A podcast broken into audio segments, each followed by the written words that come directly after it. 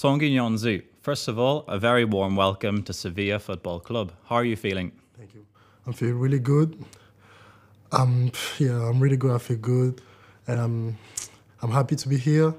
Yeah, my family is here. I'm here now. I came uh, yesterday, and the city city is pretty good.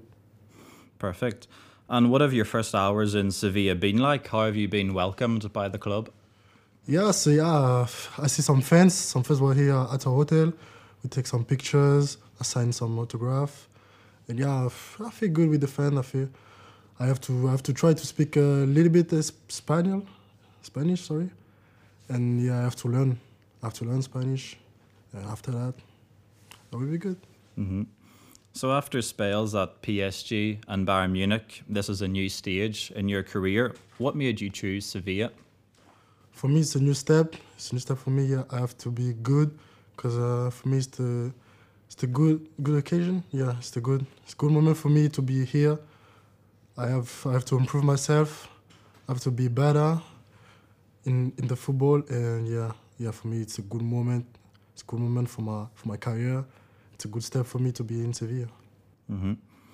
What are you expecting here at Sevilla? What goals and ambitions do you have? Well, goals, first of all, I think I have to improve myself here. First of all, I have to improve myself. I'm gonna try to help the team to to win a lot of trophy, a lot, lot of points in the in the championship, and we will see what's happened. Mm-hmm. So you're coming in as a big signing for the club. Monchi personally went to Munich yesterday to meet you. What did he tell you about the project? Tell me what would he tell me? yeah, it's a little bit secret, but mm. it's a good it's a good project for me. And uh, he told me uh, he, he talked with me in French. So first of all, that was good for me. I was surprised. I didn't know he, he speak French, and uh, yeah, I was surprised. I felt good when uh, when he speak to me. Yeah, he told me he told me uh, I'm gonna take maybe some more minutes, and I'm gonna improve with the coach the coach is a good uh, is a good guy, he's a good coach.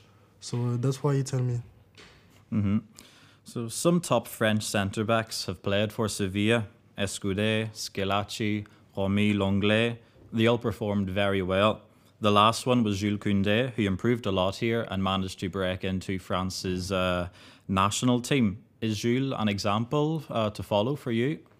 Yeah, it's uh, it's like an example because uh, because at the beginning he was was not in the first team uh, with uh, with France, and now he's on the he's on the pitch. He play and maybe gonna make the the the World Cup with the France. So yeah, that's uh, one of my example.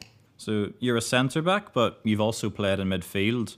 How would you define yourself on the pitch? Do you prefer to play in defence?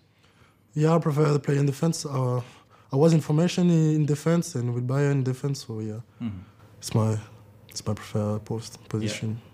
So you captain PSG at under 17 and under 19 level, and also France at under 20 level. Do you see yourself as a leader on the pitch? Do you feel comfortable giving orders? I feel comfortable to to make some decision, to talk with uh, my teammates, and uh, for me, like a defender, you have to speak with everyone because uh, you see everyone on the pitch, and you have to command someone, command something where you have to go, where the the, the ball have to to be, and uh, for me, I think, yeah, I have to be a leader. Mm-hmm. So you played in the Champions League twice for PSG and four times for Bayern Munich. Now your goal will to be will be to become an important Champions League player for Sevilla, won't it? I hope for me, I'm gonna I'm gonna be a important player for Sevilla. But first of all, I have to have to train, I have to be good at training, and after we will see. Mm-hmm. So, in your Champions League debut, you actually played against Marcao, your new teammate. You both started that game. Do you remember anything from that game and your encounter with Marcao, perhaps? I'm not in contact with him, but I remember this game because yeah, this was my, my first game in Champions League, and uh, yeah, I remember this game against uh, Galatasaray. This was a good game for both teams. You signed for Bayern Munich in the summer of 2020. That summer, Bayern played Sevilla in the UEFA Super Cup, although you missed out uh, through injury. What did you think about that Sevilla side? Did anything catch your eye, catch your attention? What did you like best about that Sevilla team? Uh, this game in 2020 was great because uh, yeah they they won in the last minute with uh, Javier Hernandez. He scored, but Sevilla was really good. Was really good with a lot of pressure. Was was good with the ball and yeah, that's what yeah that's what's on my mind every time. Just uh, I remember Sevilla. Yeah, they play with the ball with pressure, tactically really good. Mm-hmm. So our goalkeeper Bono conceded the fewest goals in La Liga last season and has just been nominated by France Football for for best goalkeeper in the world, and that shows just how important the defence is at this club. It's going to be a big responsibility, but also a challenge for you to keep that good work up, won't it? when when you have a, a good goalkeeper, you can be you can be good because you you are you have much confidence. Because if you if you make some mistake, he can be here for you. He can talk to you, and yeah, when you have a, a great goalkeeper like him, yeah, that's really good. So you made the change from Paris to Munich at quite a young age. How would you describe your time in Germany, both personally and professionally?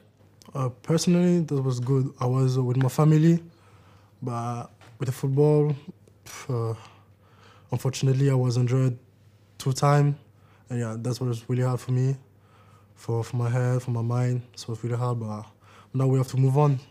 So that's why that's this is this is why I'm here.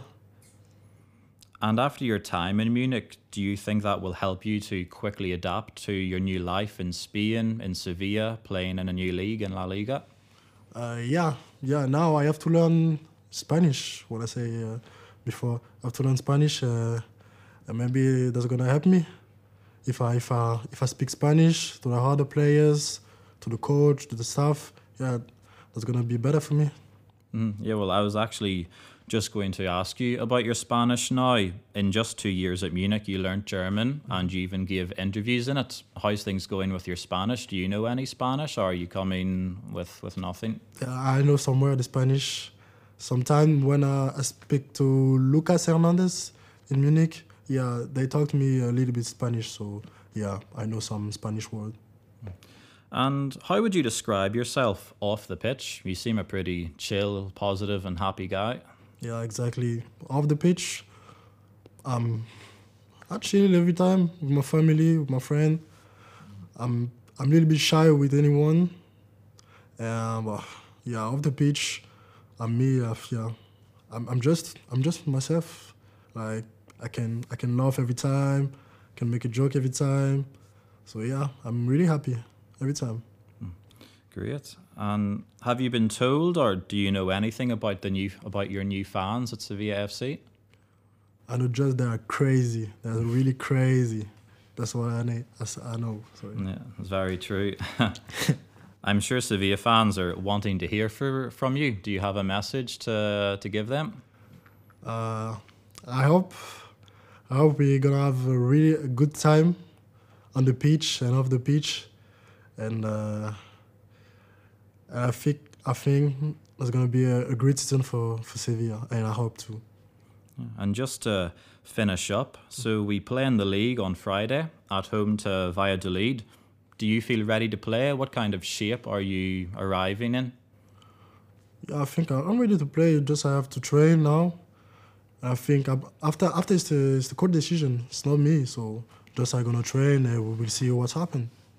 Mhm, Perfect. Well, thank you very much, Thank Tanguy, you. for your time and welcome to Sevilla Football Club. Thank you.